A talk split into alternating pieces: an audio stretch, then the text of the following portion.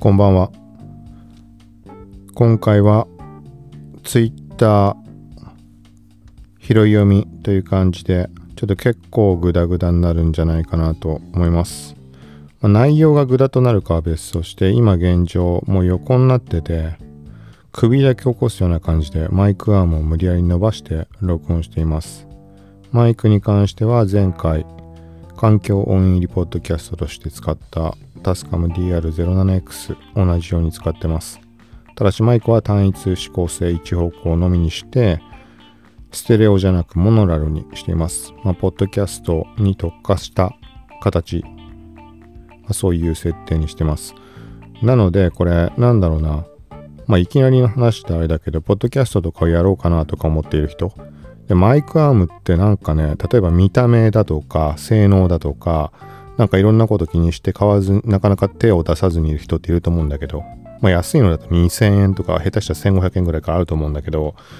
それ以上高いものってどんなのがあるかちょっとわかんないけど、まあ2000円程度のものでも、なんかもし失敗したりしたらね、ちょっとかさばるし処分にも困る人かと思ってなかなか買わずにいたんだけどこればっかりはねもう速攻買った方がいい。もしポッドキャストやるなら、まあ、今のこの寝転がりながらとかっていうのもなんかこれ割引300円だか500円だかって多分2000円以下だったやつ。だけどもう多分1年近く使っててなんだろうな細かいとこ例えばひびが入ってなんかこのなんていうの可動箇所ひびが入るというかえー、と、なんつったらいいかな。なんかねじ込みすぎてプラスチック部分がひびが入ってしまってちょっと緩んでしまったとかあるけど現状まだ未だに普通に使えているのでそこからあるだけで随分変わる。特にこの外部マイクをつけるってなるとなんかこう姿勢も含めて準備が必要になるわけで。この机の上に例えばマイクを置くからもう座って撮らなきゃいけないだとか。ね高さがどうこうとかさ。もうその場所で必ずやらなきゃいけないみたいになってしまうんだけど、マイクアーム使っても、ま、マイクアームの距離の範囲内でやらなきゃダメだけど、まあ、冒頭で言ったみたいに本当今寝転がりながらもこうに撮ってられるし微調整いろいろ効く。あとはこのマイクアーム、まあ、ものによるかもしんないけどあのやろうと思えば例えばオズモポケットみたいにちっちゃいコンパクトなカメラとかだったらあのマフ感ハイアングルからまあ、俯瞰での撮影とかにもあのー、アームの角度とか調整の仕方によっては使えると思うので聞きながらまだ一回もそういう使い方はしてないけど。はい。ちょっともう冒頭めちゃくちゃ関係ない話をしたけど一応タイムラインの方、まあ、飛ばし飛ばしで話をしていこうと思います。この番組はコウキチ T が SNS テックガジェットの最新情報を独自の視点で紹介解説していくポッドキャスト聞くまとめです。ながら聞きで情報収集に活用してください。はい、ツイッター、えっ、ー、と、日付かまず、2021年2月16日朝3時頃の収録です。今現在はリツイートしたもので、ビリー・アイリッシュのアカウント、なんか動画かなんか流れてるやつをリツイートしています。はい。これタイムラインを追っていく中で、多分どっかで触れるかもしれないんだけど、このビリー・アイリッシュのは何かっていうと、以前にも触れた Apple TV プラスっていう、えっ、ー、と、Apple 限定の映像作品なんかが見られる、まあ、サブスク？はい。いくらだっけ？月額600円とかだったっけか。まあ、何にしても無料、Apple 製品を買うと1年間無料っていう期間が確かついてきて、で、その期間が2月でちょうど終わってしまうから、このビリー・アイリッシュのやつ見らんないかなと思ったんだけど、なんかメールが来て7月まで延長しましたってなって、まあ、なんかコロナとかの絡みで、ね、他のサブスクとの絡みなんか今のうちに顧客数獲得したいとかなんかそんなことなのかよくよくわかんないけど、何しても7月まで延長で、あ、これ見られるなって。これが日付が2月26日ってなってます、公開開始が。で、それについてビリー・アイリッシュの公式アカウントでもアナウンスしているみたいな感じです。英語だとタイトルが The World's、ん？ World's a Little Blurry。はい、日本語でなんだっけな？世界は少しだけボケている、ブレているみたいな感じだったかな。はい、ドキュメンタリーみたいなやつだと思います。続いて、もうちょっと余計なものは飛ばしていきます。あ久しぶりだなマイクで撮りながらスマホの画面で見てるのが最近はスマホはもう置いて録音専用にしてパソコンの画面で Twitter 見てたので。はい続いて奇跡の645にまたやってほしい。ハッシュタグ新レロ。深夜の深にレロ。はい。これはクラブハウスの中の番組で ちょっと面白いなって思ってるものがあって、はい、この後ろもうちょっとしていくと、やったぜ、レロレロレーっていうのがあって、まあ、これはあれかな、こっから飛んでも終わっちゃった番組は見らんないか。まあ何してもリプライ送ってあるので、はい、ビビるの大木さんと、安田大サーカス、クロちゃん。この2人で、2月4日から深夜にレロレロレっていうタイトルコールのみひたすら繰り返すっていう番組というか初回がそうだったんだよね。で、その後継続的にあのやってるんだけど、まあ初回のがすごい好きだったんだけど、ひたすらね、タイトルコールしかしないの。なんてこうやって口で言ってもわかんないと思うけど。まあそれがなんだかんだ続いて、昨日久しぶりに聞いて、そう、タイトルコール的なあの内容が多かったから、ちょっと昨日は満足だったんだけども、これはそうだな。気になる人は聞いてみてください。はい、続いて写真何枚か IMPaid ってして IM から購入して使われてくれたであろうサイトちょっとツイートしてあります。その他、その他というか、ちょっと目に入ったものでいきます。Engadget 日本版 Facebook がスマートウォッチ開発中メッセージングとヘルスケアに焦点みたいになってますちょっと細かいとかこれは見てないけど、まあ、Facebook のプロダクトっていうと Portal っていうものが存在しますこれどのぐらいの人が知ってるのかね多分2018年だかそのぐらいだと思うけど要はテレビ電話とかビデオチャット専用の機械あの、Amazon エコーの画面がある版ってあるじゃん。あれは多分ビデオチャットできるんだよね。Amazon エコーのこと全然知らないけど。ま、なんかそんな感じの、そのビデオチャット専用の本当に端末。なんか同じ部屋にいるかのような体験をみたいな感じで、当時だと、いや、そんなバカなみたいに思ったんだけど、でも、あれだよね。多分それ、今となったら納得する人多いのかもね。コロナとかで。なんか要は本当に割り切って使えるそれ専用の端末。例えば iPhone だとか iPad だとかなんかテレビ、テレビじゃない。パソコンとかでそんなもんテレビ電話なんてできるわけで。でもそんなことよりももう完全に割り切って使う用途だからスイッチだけ入れてちょこっとなんかやらね、もう会話映像付きでできるんだろうし。なんかあれはあれで、うん、良いものだったのかなみたいな。まあでも Facebook のプロダクトってところで結局あのデータ漏洩がどうこうとか、なんかそんな話とかも上がってしまって、実際に漏洩したとかそんな話ではなかったと思うんだけど、まあそういう不安があるよね、みたいな。はい。だからそれから2年経ってコロナだからね、ポータルの売り上げとかどうなったのかなみたいなのあるけど、まあそんな中で次にスマートウォッチ開発中みたいな話が上がっているみたいです。ただまあ個人的には、まあところどこで触れてる使い物にならない、使い道がないアプローチ。これはまあ俺が使おうとしないからっていうだけなんだけど実際はもうバックグラウンドで意識することなく心拍数計測してくれていたり、まあ、役に立ってるはずなんだけど、まあアプローチだったらねもし仮にすぐ発売したとしても買うことはないと思うけど。はい。続いてこれもう本当にタイトルのみにします。気になる人は見てみてください。Facebook 動画クリエイターが語る継続と目標達成の秘訣。ライフハッカー日本版。Facebook 動画クリエイターってことは Facebook Watch とかなんかそういうところなのかね。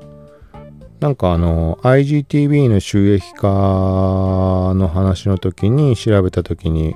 Facebook Watch とかあんま気にしたことなかったから見たらなんだっけ3分以上の視聴が何時間以上で収益化対象だとかなんかそんなのを記憶しているというか、まあ、今の数値待ってるかわかんないけど、まあ、そういうところで記憶に残っているかな程度で。あとは Facebook Watch ので流れている動画がなんかもしかしたら個人的には一番好きかもなっていうあのいろんな動画のプラットフォーム IGTV、YouTube、TikTok とか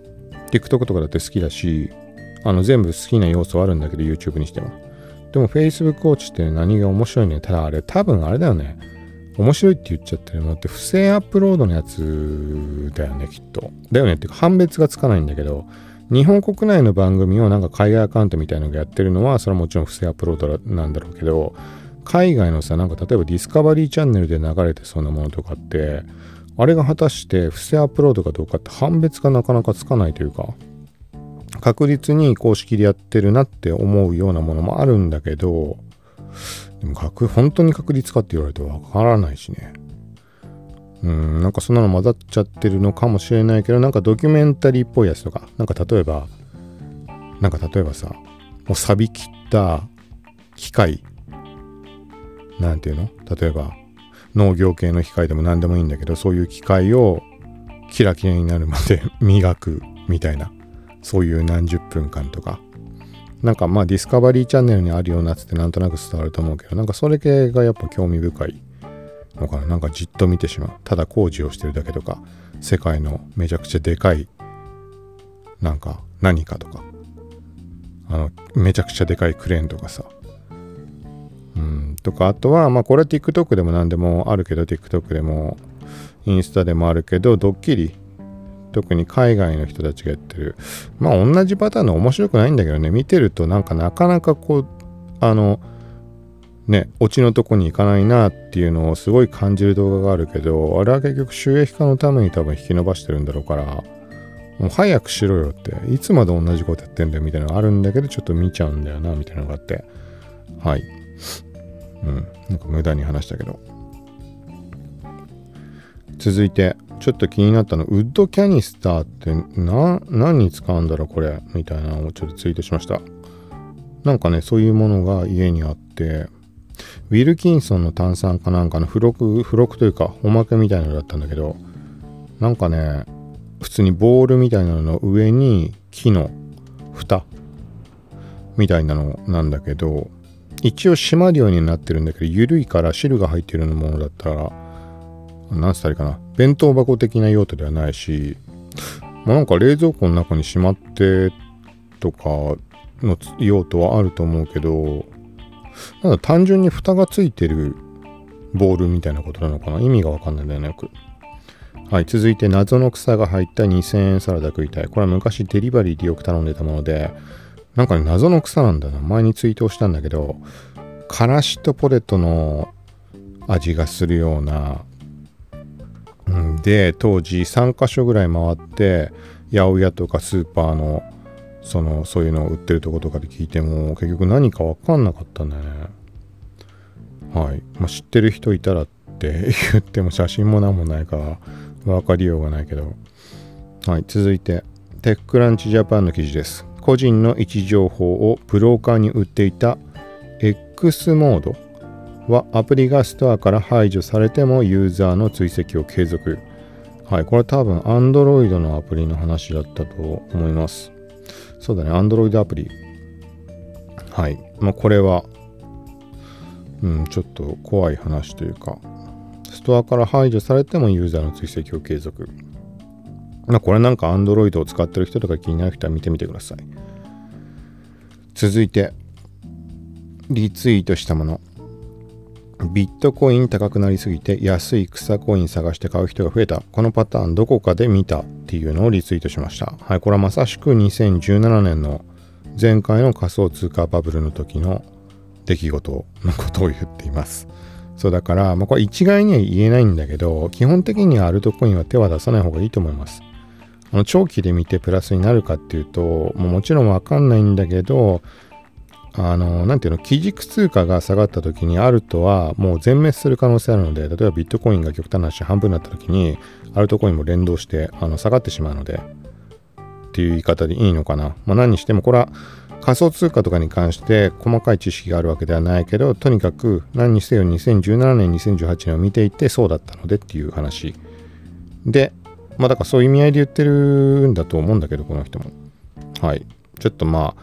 詳しくそういうところ分かる人はこんな説明じゃなんか全然違うとか意味が分かんないとか思うかもしれないけど、うん、まあなんか個人的にはそう思っています続いてえっ、ー、と、これももうタイトルだけです。コインポスト、仮想通貨の情報サイト、ビットコインよりもイーサリアムに注目する理由。著名投資家、マーク、なんていうのかな、9番氏。はい、これも気になる人はチェックしてみてください。イーサリアムはね、難しくてわかんないんだよね、ぶっちゃけ。うん、だからちょっと勉強したいなとは思うんだけど、これもまあ、メモ的に後で見る的な感じでツイートをしておいたので、はい。まあ、この辺りは少しでも知識ついてきたら、何かしらの形でシェア。あの、なんかよく言われるアウトプットがインプットだ的なうん、そういう話になっちゃうけど、まあ、それが頭に残りやすいので、このポッドキャストやってるそこは思うので、あの、口に出すことによって、うん、確実に自分の中蓄積されていくみたいなところもあったりするので、メリットの一つとして。はい、続いて IM 写真の話です。ストックボートの話です。これ該当する人はちゃんと調べてもらった方がいいと思うんだけど、はい。2020年の12月末に IM の報酬の両立の変更っていう話をポッドキャストでもしたと思います、軽く。2月に新料金体制、まあその規約というかポリシーが適用になって、で、支払い対象は3月からみたいな風にツイートをしました。で、そこに、えっ、ー、と、まあ、補足する感じで今日ふと気になったので、ちゃんと調べてみました。そしたら、新しい規約のところに、両立、報酬の取り分に関して掲載されていました。表になって載ってました。まあ、簡単に言うと、過去12ヶ月間の売上に応じて両立が決定。で、四半期ごとに判定みたいな感じになってます。なので、過去12ヶ月間の売上がいくらからいくらまでの間だと何パーセントとか、いくら以上だったら何パーセントみたいな感じになってます。で、基本的に、えっ、と、ちょっとまあ読んでみるか。レベル1から4までになっていて、一番最高でもらえるもので、7000ドル以上、12ヶ月間で稼いだ場合に55%もらえる。もともとが50%っていう取り分だったので、これは55%になるとまあ、レベル1になるとよりもらえることになるってことになります。続いてレベル2だと3000ドルから6999ドル、これだと45%。で、レベル3が300ドルから299ドルで35%。レベル4最低で、まあ、0ドルから299ドルで25%みたいな感じです。だこれは25%とかだと今までの半分になっちゃうわけだからね。うん。とかは、まあ、厳しいといえば厳しいし、逆にそこに該当する人ってのはそもそも多分、ほぼ売れてない人たちだと思うので、果たして影響がどのくらい出るのかっていうのは思うところもあるけど、とは言ってもね、ごく稀に稀、あの、まぐれ的に売れて1枚で1万5000円とかいったりする場合もあると思うから、それがね、7500円になってしまうって考えるとやっぱり大きいよね。まぐれも含めたりすると。うん。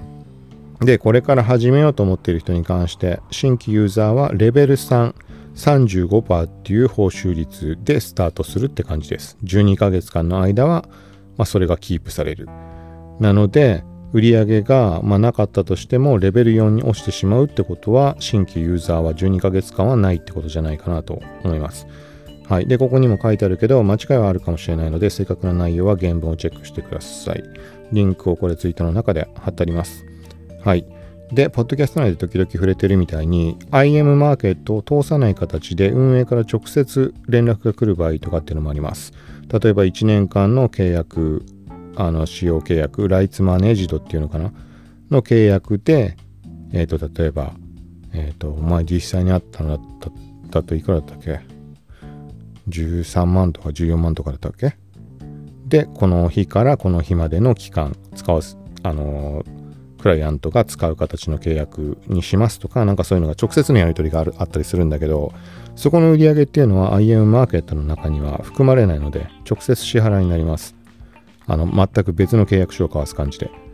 はい。なので、その分のそういう類の報酬は含まないってことになると思います。まあ当たり前といえば当たり前だけど、その報酬率の算定っていう意味合いで、そこには含まないと思います。はい。で、続いて、えー、と続いても IM です。ちょっとそのまま読むと IM プロミッション的なの全ユーザー公開になっているような気がするけどどういうことなんだろう微妙に違うやつとかなんだろうか？それとも先行って意味で限定ってことだったのか？そしてすでに追加済みの写真が見当たらない気がするけどどうしろと。はいこれは勘違いでした。まあどういうことかっていうと前にこれも触れた IM でなんか売り上げが多いんだか枚数売れてる人かなんか限定でなんか招待するミッション、まあ、要はコンテストというかそういうもの。っていうのがメールが来たんだけどなんかそれとね同じようなものが今ミッションが開催されてるんだよねそのコンテストみたいなのがでどういうことだろうと思ってそしたらこれはごめんなさい。まあなんか今余計な文章読む必要なかったかもしれないけど、まあ勘違いでした。ちゃんと見てみたら似通ってるけど別のミッションでした。はい。まあ言う必要なかったね。はい、続いてちょっと気になったものをリツイートしました。えっ、と、二郎久保さんっていうのかな？がツイートしていたものっていう言い方がいいのかなはい。バイノーラル化された自然音が誘う時空の旅。はい、みたいな、音トイ .jp。あ、面白いね。ドメインがローマ字で音、その後ろが英語でおもちゃのトイ。で、おととい .jp。おとといってあのおとといとかけてるわけじゃないのかな。音で遊ぶ的な意味合いでのおとといなのか、おとといっていう響きにもかけてるのかちょっとわかんないけど、なんかね、これちょっとあの気になる人は見てください。としか言いようがないけど、その、時々触れているバイノーラルだとか、要は立体音響的な話とかそういうとこの絡みで気になって、ちゃんと後で見てみようみたいな感じでツイートをしておきました。自然音が誘う時空の旅。うん。ちょっと気になるなと。続いて、 Engadget 日本版 iOS 版 YouTube アプリ約2ヶ月ぶりにアップデートが配信。はい。これは、あ、あれか。Apple が iOS に追加したプライバシーラベルの表示を避けるために更新を行っていないとの推測も行われていましたみたいな、まあ、その類の話だ。で、結局2ヶ月ぶりに YouTube アプリが更新、プライバシーラベルの表示も対応みたいな話です。はい。ここは、まあ、ここはそんなに個人的にあの気になるところでもなかったというか、ああ、そうだったんだぐらいの感じなんだけど、あれだよね、この前触れた iOS14.5 で、ブラウザ版で YouTube が再び Picture in Picture、あの iPhone のホーム画面で小窓表示して見られるようになる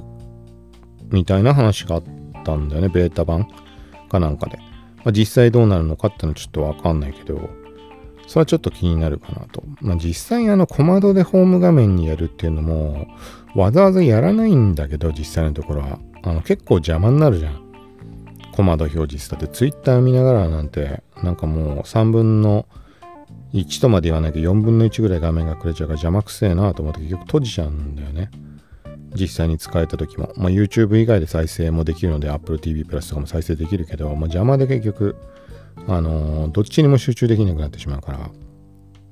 そうまあそういう状況ではあるんだけどただやっぱり YouTube に関してながら見したいなっていうタイミングってのは相当あるので。うん。かといってプレミアムプランだけ？に入るつもりは全く、まあ、ないしな感じなので。うんまあタイミングによっては必要に思う時もあるのかなみたいな続いて Yahoo Yahoo リアルタイム検索事故や災害に関する投稿をまとめて表示する機能を提供開始はい。これはまあ、あれだよね。この前地震が、長い地震があったっていうところとか、あれ？それよりも全然前に出てたやつかな。2月9日だかもっと前に出てきたやつか。はい。まあなんかそういう側面も考えて、これはそうなるのはね、いいなと思うけど。全く別の話で Yahoo! リアルタイム検索に関しては、これ個人的なところでしか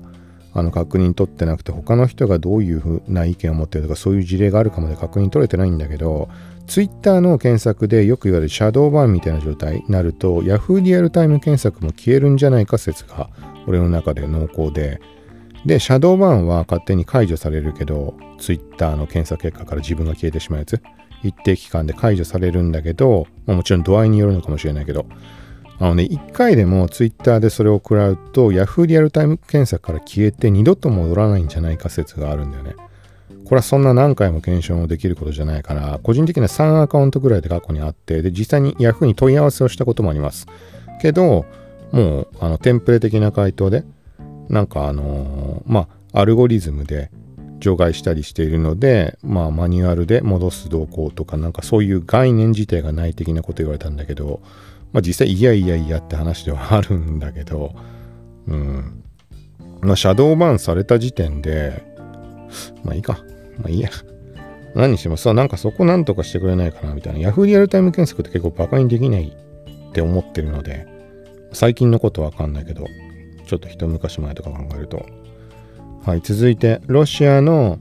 Facebook みたいに言われてる VK、昔からあの VK はすごいみたいな話は俺が知ってるやつ。TikTok 機能とかもいつの間にかついてるし、とにかく、あの、すごい。あの、すごい勢いで最新の世間で流行ってる機能を取り入れていくみたいな感じなんだけど、なんかね、ふと見たら、VK のビデオチャットっていうのも2018年ぐらいにビデオチャット機能とかって追加されてるんだけど、そこ見たら、スクリーンシェア、画面の共有機能、ビデオチャットしながら、とか、バーチャル背景、 Zoom であるような、なんかあんなのも対応してるっぽくてすごいなっていう。はい、続いて、クラブハウスの話です。前に言ったかもしれないけど、誰かユーザーをブロックした時に部屋の一覧からそのブロックした人がスピーカーとして入っている部屋が、部屋の一覧から消えちゃう気がして、そそれ厄介だなと思ってました。まあ、何かっていうと、ブロックはこいつ邪魔だからブロックしたいってのは当然ね、出てくると思うんだけど、誰もが。でも、ブロックしたことによって、その人がスピーカーとして入ってるがために、部屋には興味があるのにもかかわらず、部屋の一覧から消えてしまう。だから、部屋が自分が興味持っているとか、自分の好きな人が参加してる部屋自体が見えないっていう状況が起きてしまう。じゃないかって思ってました。そしたらやっぱり、何パターンか試してみたらどうやらそうっぽくてでもただしその場合も解決策というか気づく方法っていうのがあってこのクラブハウスの部屋一覧って一番下の方まで行くとなんかもっと見るみたいになると思うんだよね。エクスプロアとかなってもっとスクロールすると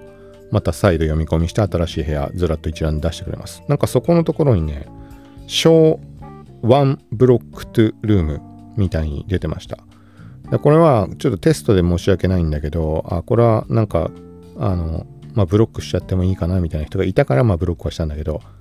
あのいいかなっていうか、あの個人的にはブロックしたいなっていう、なんていうかな。まあその時はわざわざ選んで、その特定の対象の人、あのブロックもともとしようと思った人じゃないけど、テストも兼ねて、まあとりあえず、まあ、ブロックをしたんだよね。どっちにしても、あの、あんま良くなさそうな人っていうのが目についたから。何にしても、その人をブロックして部屋一覧に戻ってリロードしたら部屋自体消えました。やっぱり。で、そんで、今言った一番下まで行って、小1ブロックトゥルーム。これが要はその人がスピーカーとして入っている部屋。隠されてますよっていう表示になります。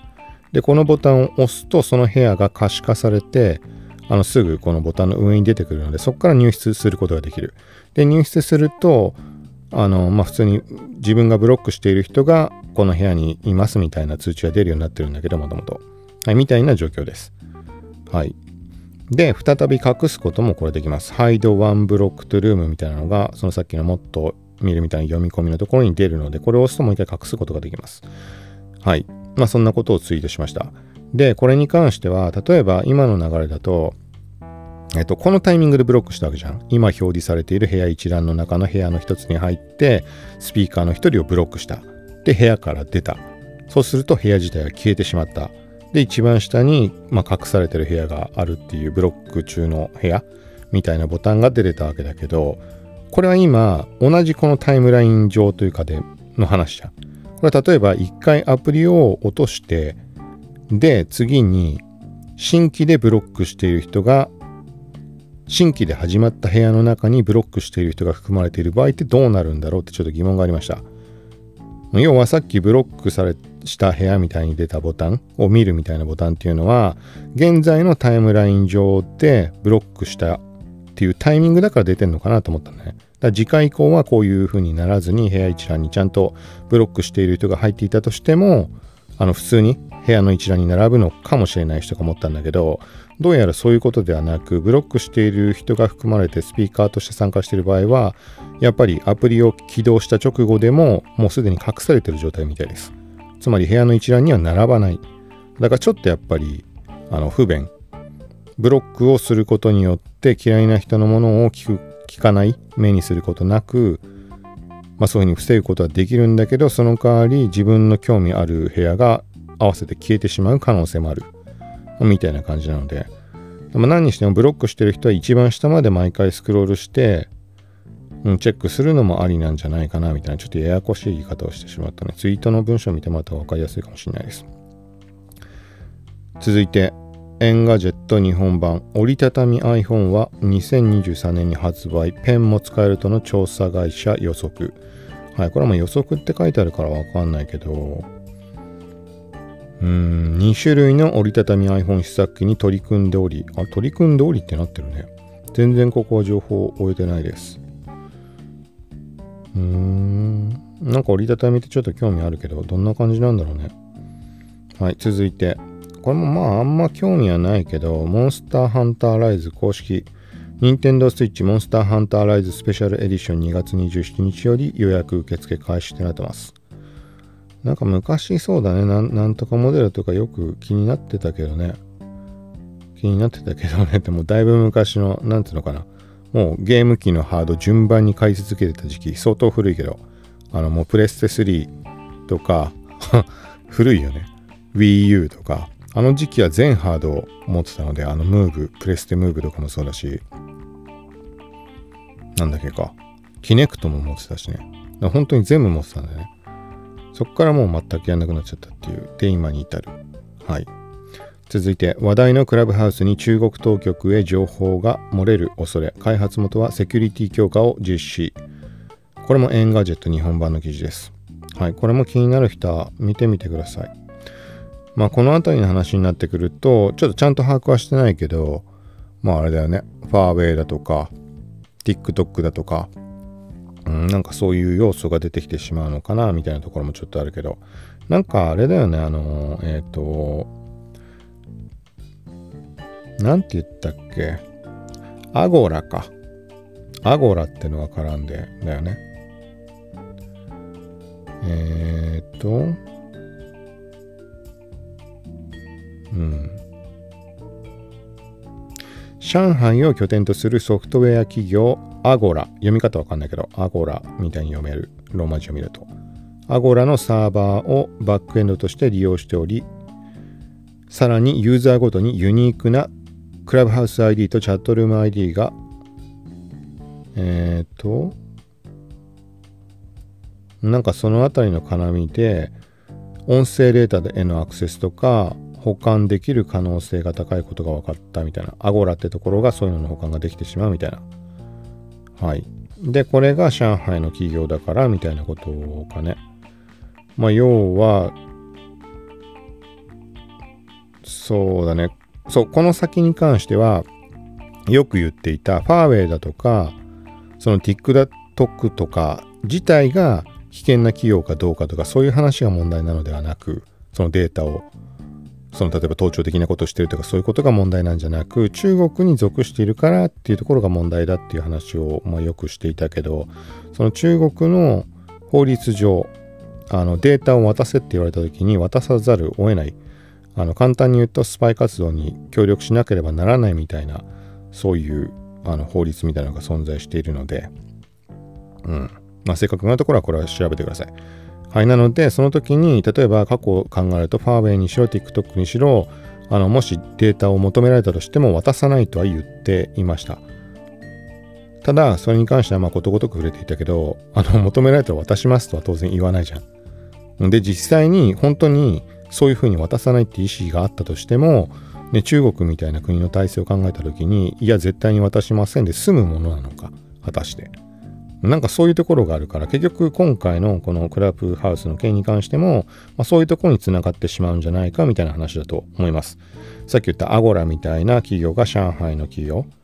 うん、で、そこでデータが保存されていたりするんであれば、中国政府に求められた時には渡ってしまう可能性があるんじゃないかみたいなことだと思います。はい、ここはもう完全に推測考察と大元の情報が俺が間違ってないとは言えないので、気になる人はきちんと調べてみてください。はい。続いて、なんこれリツイートしたもので、マイナビ転職への不正ログイン発生に関するお詫びとお願い。株式会社マイナビみたいな、そこに関して引用リツイートとかしてる人がいたのでツイートしました。はい、この、えっ、ー、と、そのお詫びの中に書かれていた内容として、2000年から現在までに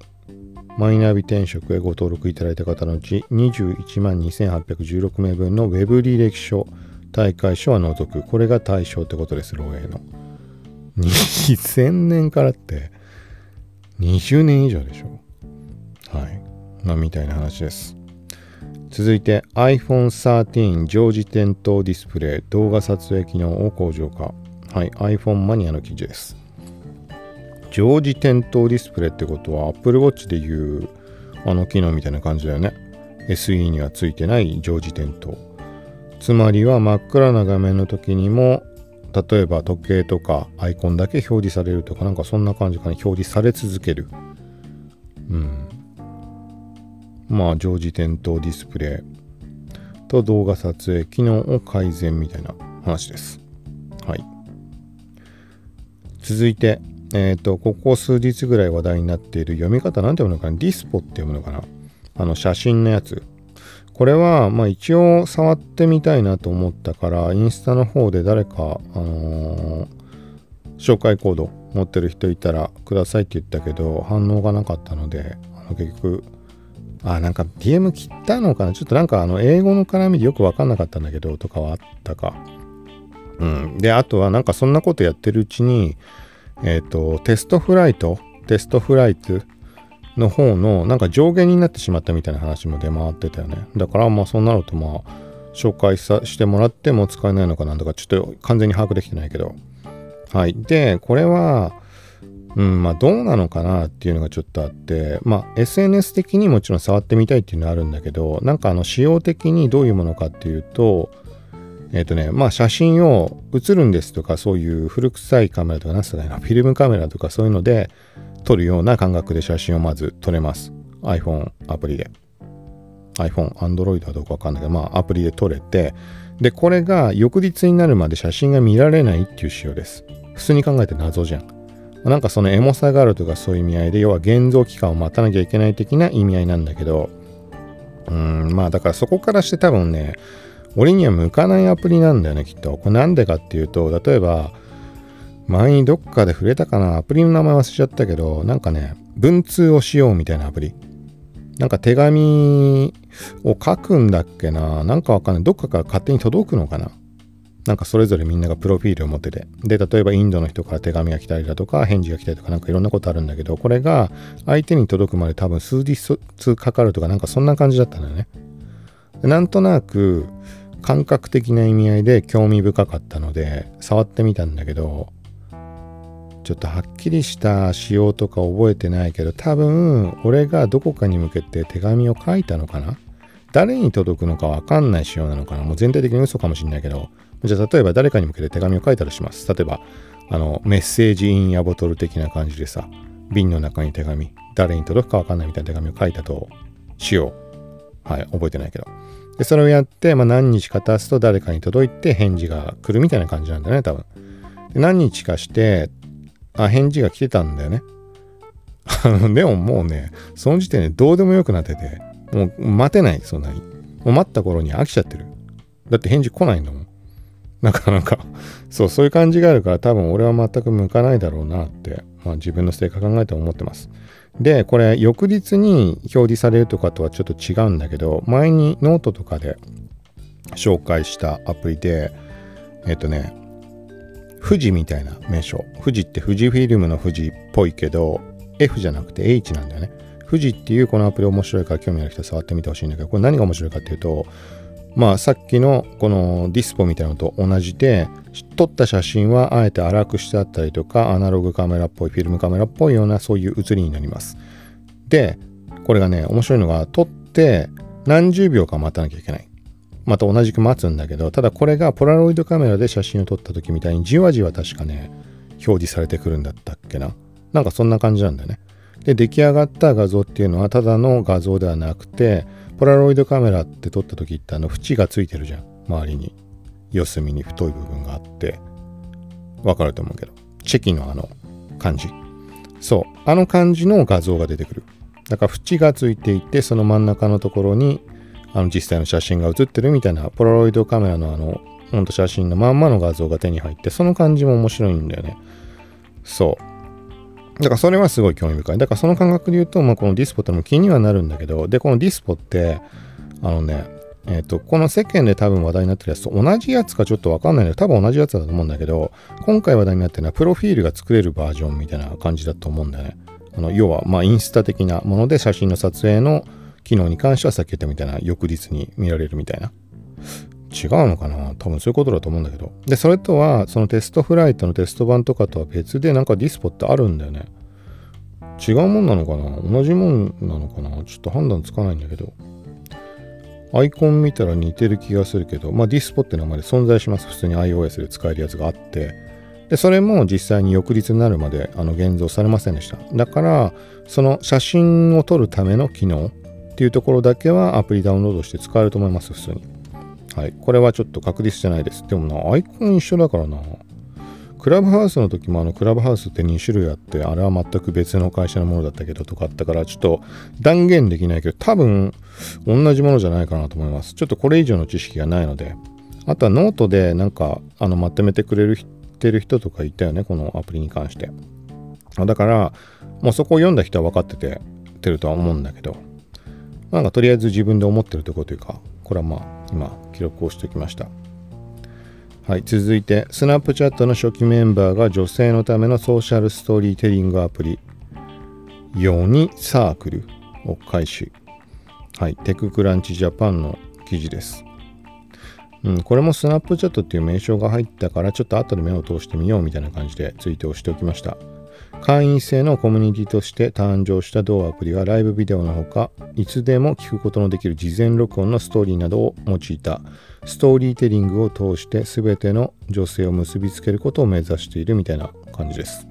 はい。続いて、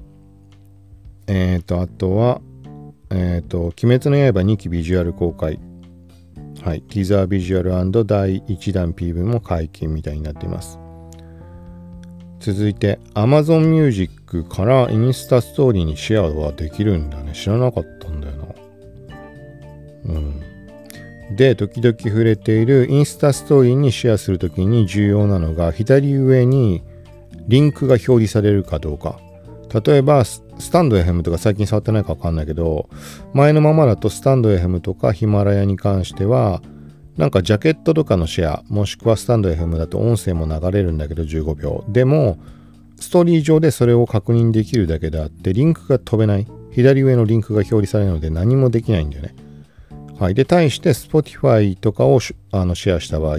サウンドクラウドとかもそうだけど、その場合は、ジャケットが表示されて左上に、まあ、聞きに行くっていうリンクが表示されます。あと、アメブロとかもアメブロ飛べるけど。はい。そ、それが重要なんだよね。重要なんだよねっていうか、あの、シェアする側としてはさ、飛べ、飛んでもらえた方がありがたいじゃん。集客とかそういう意味合いも含めて。はい。で、今回の Amazon Music は飛べるようになってました。左上から Amazon Music で、Amazon Music で再生とか開くみたいなのが出ます。まあ、これは集客というか、あの音楽なので、まあ、Now Playing 的な意味合いで飛べるっていうだけだけど、で、ポッドキャスト。がもし同じことできれば集客につながったわけだけど残念ながら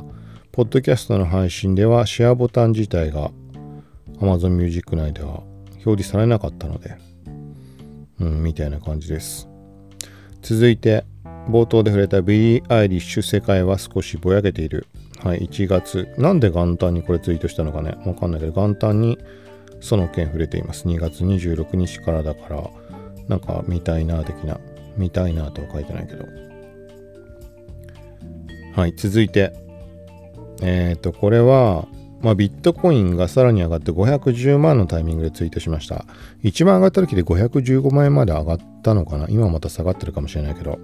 はい。で、そこに続いて、BAT っていうベーシックアテンショントークンっていうアルトコインについて触れました。70円近くまで上がってたのか。はい、これ何のことかっていうと、時々触れているブラウザ、次世代型高速ブラウザ、ブレイブ。はい、ブレイブのチップ機能っていうのが存在して、そのチップとして使えるのが BAT っていうこの今まさしく触れたものになります。ただし日本国内では仮想通貨のな、んだろうね、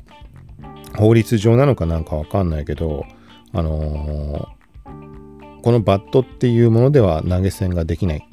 だから日本国内に関してはポイント形式になっていて、仮想通貨ではなく、バットポイント的な BAP、バップみたいなもので、ペーパルに振り込みがあるみたいな感じになっています。で、これに関してビットフライヤー仮想通貨取引所、ビットフライヤーとブレイブが提携みたいな感じで、ブレイブ、ブラウザにウォレットをつけることによって、バットで投げ銭が可能になるみたいな話があったんだよね。多分そういう話だったと思うんだけど。で、当時の話だと2020年11月頃に実装予定みたいな話だったけど、結局今現在もなんか実装されていないような気がするので、どうなったんだろうな、みたいな感じです。はい。でもこれ雑談みたいなので、ちょっと読むと、ちょっとつぶやいたもの。ここ最近頻発している右足の靴下の土踏まずのあたりがなんか湿ってるな、みたいに思って脱ぐけど、湿っていない病。はい、謎なんだよね。これノート書きました。貼ったらリンク貼ります。まあこんなところかな。あとは多分地震の時のタイミングかな。これは海外の、海外の人向けのものがツイートされていたので、それをリツイートしました。なんかここに関してはこの災害時とかのことに関しては、まあなんか、あのー、ちょっと思うところがあって、このツイッター上のなんか情報の出回り方。デマがダメとかそんなのはもちろんなんだけど、そんなことよりも何よりもみたいな有益なツイートをしてる人たちってのは結構ね、なんかまあ物によってには頭にくることがあって なんつったらいいのかな。あの頭にくるって言い方ちょっとあれなんだけど、なんかね、その、ポッドキャストでもまさしく触れたことあったんだけど、台風の時にまさしくどうにもならない時ってのがあったんだね。そんなあの、なんかでっかいさ311の地震でとんでもないことになったとか、そういうレベルのことはないんだけど、台風ごときっていう言い方もあれだけど、あのね、もう停電、完全停電とかでどうにもなんなかったっていうのがあって、1週間ぐらい。その時に、なんかちょっと電波が入るとことかに行って Twitter とかを見たりするんだけど、その時に目に入ってくる情報がめちゃくちゃ腹立って、なんか、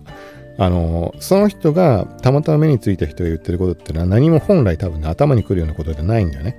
あの、要は、その停電になってる地域がどうこう、まさしく今が自分が置かれている状況に対してのことを言ってくれているんだけど、ただ、それを言っている情報すらこっちには届きようがないから、なんかもうその情報配信やめてくれみたいなこと思ったのね。ちょっとこれを聞いてもらっても納得できないというか、よく意味わかんないかもしれない。俺もちょっと状況はっきり思い出せないんだけど、そう、なんか、だから結局、あのー、もうね、あのー、その当事者にしかわからない状況っていうのがあるから、